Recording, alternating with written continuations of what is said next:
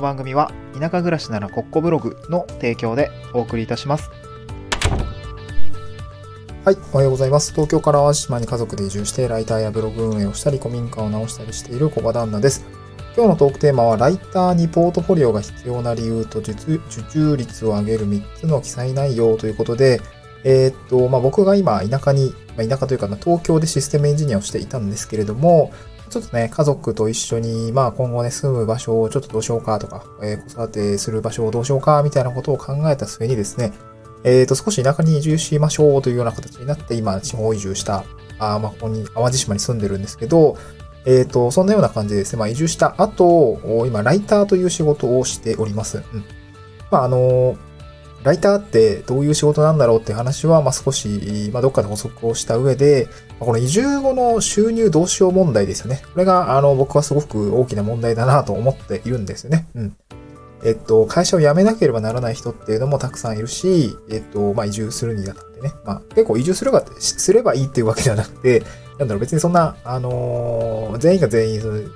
田舎に住んだらいいんじゃないっていうことではなくて、なんかその田舎にね、え移住したいとか、まあ、実家の都合とかね、えまあ、介護の都合とかもあると思うんですけど、まあ、田舎の方に、まあ、都心部を離れて田舎に住まないといけない状況になったとかね、住みたい状況になったという人が、移住した後、まあ、どうやって仕事をしていけばいいのかっていうところが結構やっぱり大きな問題というかハードルになっていると思うんですよね。うん。まあ、そんなあ状況で、私もそんなあ問題に直面しているので、じゃあ僕がどうしているのか、まあどういう状態になっちゃってるのかっていうところを、まあこういったラジオでもお伝えしてるんですけど、今回はですね、その移住後の仕事の一つであるライターという仕事においてですね、えーこのポートフォリオが、あの、ライターさんとして、えっと、お仕事を受注していくときに、まあ、ポートフォリオっていうのは必要で、で、それがあるとど、なんでいいのかっていうところと、まあ、受注率を上げるためにはどういった内容を書けばいいのかっていうところを、まあ、今日は補足をしたいなと思います。ちょっと前置き長くなっちゃいましたね。うん。で、今日は、えっと、まあ、ライティング案件の獲得に必要なポートフォリオが必要な理由っていうところをご紹介、紹介というか、まあ、こんな感じで考えてますってことが一つと、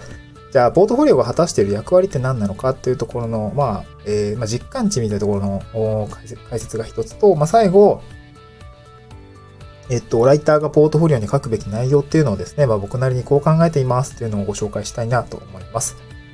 はい。で、一つ目ですね、えっと、なんだっけ、えー、まあ、ライターにポートフォリオが必要な理由ですね。うん。あ、で、まあ、前提というか、あまあ、こちらブログの記事の、まあ、音声補足みたいな感じなんですけど、えっと、僕もライターやり始めて4ヶ月ぐらいですね、あの、月5万円ぐらいの売り上げをですね、立てることができるようになりましたので、えっと、こいつ全然稼げてないやんけ、みたいな感じっていうわけでもない。まあ、そこまで稼いでるわけではないんですけども、え月5万円ぐらいまでだったら、あーこんな感じでいけたよっていうところをですね、お話をしております。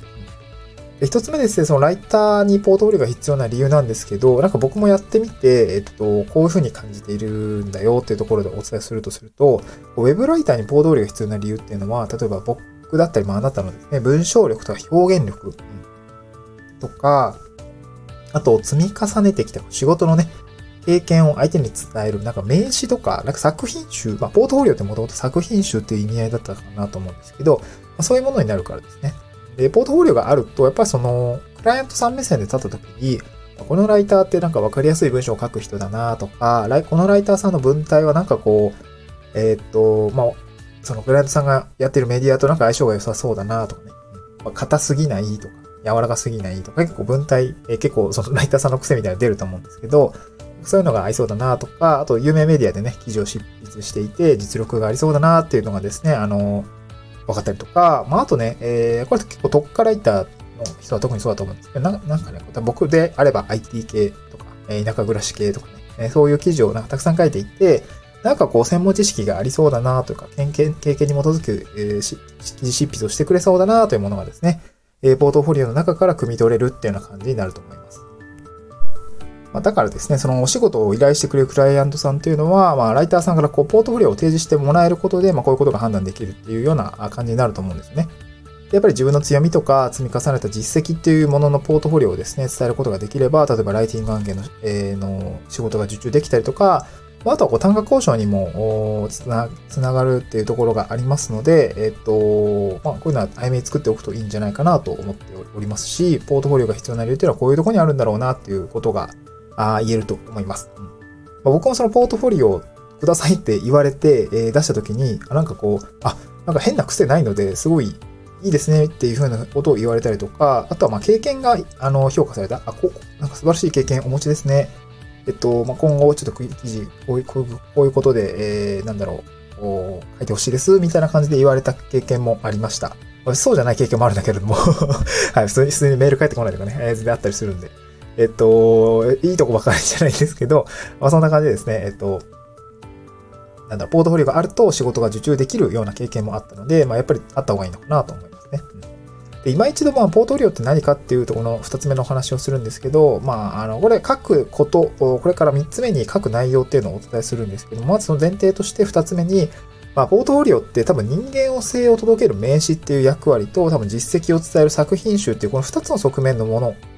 が表現できる場所なのかなと思っているんですよね。まあ、あくまでもグランタさんにとって必要なものという意味合いで、え、人間性を届ける名詞と、あと自分の強みとか、これまでの実績を伝える作品集っていうものだと僕は考えています。で仕事を発注するからクライアントさんにとってみると、やっぱ品質の高い文章を書いてくれる、まあ、実績のあるライターさんかどうかっていうのはやっぱ見ていると思いますし、あとはこう、納期を守る誠実な人柄かっていうところも僕は見ていると思いますね。うん。多分。まあ、ちょっとクライアントさん、によると思うんだけれどもね。まあ、あとなんかコミュニケーションコストがかからないね、えー、めちゃくちゃ質問が多いとか、そういうのも多分すごく嫌う、うえー、クライアントさんも多分多いと思います。で、それをね、知ることができる大切な材料っていうのはこのポートフォリオなのかなと思いますね。うんまあ、コミュニケーションコストはもしかしたら、え提案文とか、あそのチャットとかね、そういうところで見ているのかなと思うんですけど。じゃあ、ポートフォリオって何を書くのっていうところなんですけど、あの、一番重要なのは僕は実績だと思います。書くべきことで一番重要なのは実績だと思うんですけど、えー、まあ、それ以外にね、あと2つ、まあ、最後の3つでご紹介したいなと思うんですけど、あの、1つ目が実績、2つ目が対応可能範囲、3つ目が略歴ですね。最後の略歴というのは人柄に近しいものかなと思います。えー、こちらも1つ解説するんですけど、まあ、ポートフォリオに書くことは、まず実績ですね。えー、じゃあ実績って何？っていうことなんですけど、まあ、あの発注してくださいクラクライアントさんがま最も知りたいっていうことは、その品質の高い文章を書いてくれそうな人なのかっていうことと、あと納期までにしっかりと納品してくれそうかっていうことだと思います。で、これを、まあ、噛み砕いていくと、えっと、まあ、例えば、えー、受注実績、件数が多かったら、まあ、なんとなくこう、あ、この人たくさん受けていて、まあ、ちゃんと仕事してんだっていうことがわかると思いますし、あと、まあ、受注してる内容ですね。あの、あ、なるほど、これは IT 系の記事をたくさん受注しているんだな、みたいな。とか、まあ、幅広く記事を執筆している、まあ、ジャンルを執筆している人なんだなとかって、いう内容で、内容を書くことによって、まあ、そういうこともつながりますし、あと文字単価ですね。あの、この記事はどれくらいの単価で書いているんだとか、こう、ライトさんも予算があると思いますので、まあ、そういう目安みたいのをですね、書いておくといいのかなと思います。これ結構、あの、僕、今、ウェブライターラボというオンラインサロンに入ってるんですけども、そちらのこうボートフレアの添削とかで、えー、やられていたものを見たりとか、あとお勧めしてくださるライター、先輩ライターさんのポートフォリオを見ていると、なんかこう文字単価とか受注して内容とか実績っていうのが書いてますので、まあ、多分やっぱりこういうのは必要なんだろうなというところが実感値としてありますね。うん。で、まあ、あとはなんかクライアントさんからの客観的な評価とか、なんかコメントなども掲載しておくといいよ、あの、信頼性が増すかもねっていうところもあったので、これ僕も取り入れてみました。僕のポートフォリオですね、今日スタンド F の概要欄に、え、貼り付けておくんですけども、えー、っと、なんかそのクラ、クラウドワークス上にですね、あの、なんか何件受注したとか、あなんか、いいねみたいな評価みたいなのがあるんですけど、そちらもですね、ちょっとスクショで、えー、まあ、現時点のものを取っておきました。今のところね、えー、なんか、えー、なんだろう、まあ、数そんな多く話してないんですけど、えっ、と、まあ、え5段階評価のまだ5はキープしてるのかな、うん、毎回ありがとうございますみたいな感じで、あの、いただけてるんで、すごく、まあ、今のうちに取っとこうみたいな感じはあって 掲載しております。であとは、あの、受注してる内容、あ、じゃなくて、えっと、文字単価書いて、なんだっけな、公開可能な実績記事も掲載するといいかなと思います。これ、こっちの方がもしかしたら一番重要かもしれないですね。まあ、えー、評価はいい、件数も多い、じゃ実際どんな文章を書くのっていうところはやっぱり気になると思いますので、あの、まあ、自分が書いた記事ですね、実績公開できるような記事っていうものがあれば、あの、サンプル記事として載せておくといいかなと思いますね。あのこれを見ることで、あ、なんかな、多分クライアントさんからしたら、あ、こうこうこういう記事を書いていて、こういう文体で書いていて、あ、なるほどね、みたいな。こう、ちゃんとなんか、わかんないけど、まあ、基礎的なこう、ライティングの、なんだろうな、こう、えー、いろはがちゃんと守られている文章だな、みたいなことを評価できるかなと思いますので、まあ、必ずですね、実績公開できる記事っていうのは積み上げていくといいのかなと思いますね。うん。こう記事にポートフォリオをね、貼り付ける、掲載できるように、まあ、あらかじめね、こう、受注、仕事を最初受注するときには聞いておくといいかなと思います。僕もね、でも最近こう、IT 系の記事を書いたりすることが多いんですけど、えっと、結構ね、やっぱ NDA ですよね。あの、秘密保持契約を結ぶものが多くって、そうなると結構実績公開可能な、まあ、掲載可能な記事というのが全然出てこなくて、結構僕も悩んでいるところなんですけど、まあ、ちょっとね、もう少しこう、ジャンルを広げて、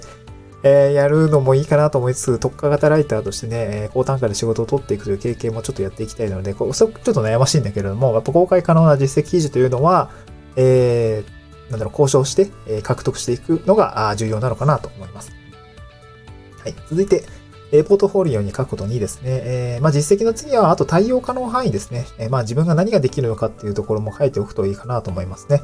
ま例えば、ウェブメディアって記事作っていくときにこんな工程を経ていくんですね。一つがサイト設計をして、キーワード選定をして、企画構成作り、まあ、あの、見出しどうするのかっていうことを作って、えじゃあ実際にライターさんに記事執筆してもらって、画像選定もして、え、入稿、まあ、ワードプレス入稿するとかっていうような流れになっていくんですけども、まあ、サイト設計とかキーワード選定っていうのは、あえっ、ー、と各、各メディアさんのクライアントさんがやったりとか、クライアントさんについてる、例えば、なんだろうな、SEO コンサルタントさんとかが、あやるはずなので、あんまりこう、ライターさんまでそこはやらないっていうところも多いのかなと思います。私自身もキーワードをこれ、これで書いてくださいって言われて書いていたりもするので、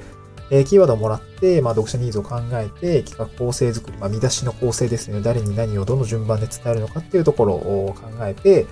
えー、やっていくっていうことが多いですね。で、あとは記事書いて、まあ、画像設定はあんまりやったことないんですね。まあ、別にブログは書いているのでできるし、ワードプレス入稿もできるんですけど、今のところそういった案件はないですね。で、まあ、こういう工程を経て、こう、こういう、こう、なんだろう、ワードプレス運営をしてると、なんかそういうことがなんとなくわかるんですけど、こういう工程を経て、じゃあ自分がどこまでできるのか、ワードプレスの入稿までできるよというかね、あのそういうことをね、お伝えをしておくと、あの、発注者側としてはね、全部巻き取ってくれるので楽だなっていうことがありますので、まあ単価もね、ちょっと高めに設定しようかなとかね、そういうことがあるかなと思いますので、こういうのは書いておくといいかなと思います。まあ、基本的にはクライアントさんは楽をしたいっていうところがありますので、発注者の手間を減らすことができる、まあ、作業範囲っていうのがね、自分の自身のスキルとして広ければ、その分作業の単価を上げることができるし、まあ、文字単価アップもね、えー、狙えるし、交渉、交渉材料、あ、ちょっとですね、交渉材料にもなるので、えー、ポートフォリオにあらかじめ書いておくといいのかなと思いますね。うん。あと、作業範囲っていう意味合いというか、作業ボリュームってことも書いておくといいかなと思います。例えば、あスキル面での対応可能範囲っていうのは、まあそういうマットプレス2号できますってことを書いておけばいいんだけれども、まあ、実際にね、納品した時に、あ、納品じゃないわ、え納品してくれる量ってどれくらいなのとかね、月1本なのか月30本なのかによっても、えじゃあお願いしようかなとか、ね、あの、月1本じゃちょっとな、みたいな、あめんどくさいな、手間ばかり増えちゃうな、とか結構あると思いますし、あの、まあ、親切、あの、クライアントさんにとっては親切かなと思いますね。例えば、稼働時間平日2時間取ってますとか、日は5時間ぐらい取れますよとかね。あと、執筆記事か、可能記事数とかっていうのも、なんか、例えば、自分が書いてるジャンル、例えば、僕であれば IT 系の記事であれば月5本いけますとか、3000文字の記事10本書けますとかっていうところを書いておくと、あの、クライアントさんも発注しやすいかなと思います。はい。まあ別に、まあ、なんだろう、これ、まあ状況にもよるじゃないですか。ポートフォリオを細かく更新していればいいいいと思いますし、僕もちょくちょく更新はしているんですけれども、実際その、例えば週単位とか月単位とかだと結構その、変わる、あの、抱えられる記事の本数って変わると思うので、まあ、僕は、あの、ポートフォリオで書かずに、その提案文とかコミュニケーション、あの、クライアントさんとのコミュニケーションの中で、あの、今月こんくらいいけますっていうようなやり取りをさせていただいてますね。ちょっと子供もいて、あの、子供の用事とか、あとまあ別に副業、ま、副業だからどうかっていう話はあんま関係ないんだけれども、若干仕事が張る時期とかもあるので、これはあの、直近の状況を見ながら僕はお伝えるようにしています。うん、で、最後3つ目ですね。略歴です。えー、最後に略歴を書いていきましょう。略歴って、まあこれまでの経歴ですね。まあどこどこ出身で、どこどこが、どこどこ大学卒で、どの会社にいて、みたいな、あまああと経験した業務の内容ってのも書くと良いのかなと思います。これはまあ人柄というか、えー、そういったものを伝えるものだと思うので、まあ、あんまり多分重要じゃないかなとは思うんだけども、結構人柄って伝わるよなっていうところがありますね。あの、特にこう特化型のライターとかであれば、こうライティングのテーマとか、あの業務経験っていうのがまマッチした場合って結構強みになると思うんですよね。あの、例えばそのライターさんが経験に基づく品質の高い記事を書いてくれそうだなって、えー、思えてもらえたら結構仕事って獲得できると思うんですよ。僕の場合じゃないんですけど、例えば IT 系で言うと、ただ、うん、そうだな、記事が AI みたいな、AI の人工知能に関するテーマの記事を書いてくださいって言われたときに、例えば、あの、A さんが、えー、なんとか大学情報工学科卒業で、なんとかシステム開発株式会社に入社していて、えー、2年間 AI を活用した何や、なんとか業務の、なんかなんだ、AI を活用したな、ビッグデータ解析の業務をしてましたみたいな経歴があったら、いや、この人めちゃくちゃ知識の深い記事書いてくれそうじゃんってなると思うんですよね。なんかそういうことだと思うんですよ。あの、この業務経験とか略歴を書くときに、まあ、意識するとことしては、なんか自分の業務経験みたいなのがね、伝わるといいのかなと思いますね。まあ、僕も IT 系の記事の執筆もしておりますので、今回システムエンジニアの経験というのをあの略歴には書いております。例えば、サーバー運用してましたとかね。えー、まあプログラミング言語をいじってたわけではないので、えー、上流系のコンサル系でしたとかね。あそう、プログラミング あんまりできないですよね、僕実際。コードは読めるけど、あ組めるかって言うと、ちょっとなんかそういう、また別のちょっと違うんですね。そんな感じでですね、ポートフォリオに書くべき3つの内容としては、まあ、実績と対応可能範囲、そして略歴っていうところですね。えこの3つを通じて、クライアントさんにですね、あの、まあ、信頼のおけるライターなのか、あ例えば、まあ、スキルがあるのかっていうところと、あの、納期に、なんだろう、ちゃんと収めてくれる、信頼性のあるライターさんなのかっていうことを伝える。ま、すなわち、クライアントさんのね、発注時の不安を取り除くために、えっ、ー、と、書いてあげる、ポートフォリオを用意するんだよという役割があったというような内容でございます。はい。えー、まあ以上ですね、ライターのポートリオって、えー、まあ、作らないといけないの？とかね、悩んだのであれば、それはクライアントにとって不安の解消につながるかっていう軸でね、えー、考えておくといいのかなと思います。あと、こう、ライターポートリオにどんなことを書けばいいのかっていうことも、まあもちろんその目的がクライアントにとって不安の解消につながるかっていう軸でね、見ておけば、これはいらないなとか、えー、これはいるだろうみたいなことが判断できるかなと思うので、まあ一度立ち返ってみて、えー、やるといいのかなと思いました。はい。そんな感じですね。ちょっと、息継ぎがあれだったんですけど、はい、あご清聴ありがとうございました。今日ですね、スタンド F の概要欄にこのブログの記事ですね、貼り付けております。あの、まあ、ちょっと、なんだろうな、実際の、なんだろうな、文体例みたいなのも書いていたりもするので、まあ、ぜひね、えー、見ていただければと思いますし、あの、僕のポートフォリオっていうのも参考でリンク貼り付けておりますので、まあ、こちらの記事から飛んでいただければあ見れるので参考にしてみてください。はい、また次回の収録でお会いしましょう。バイバイ。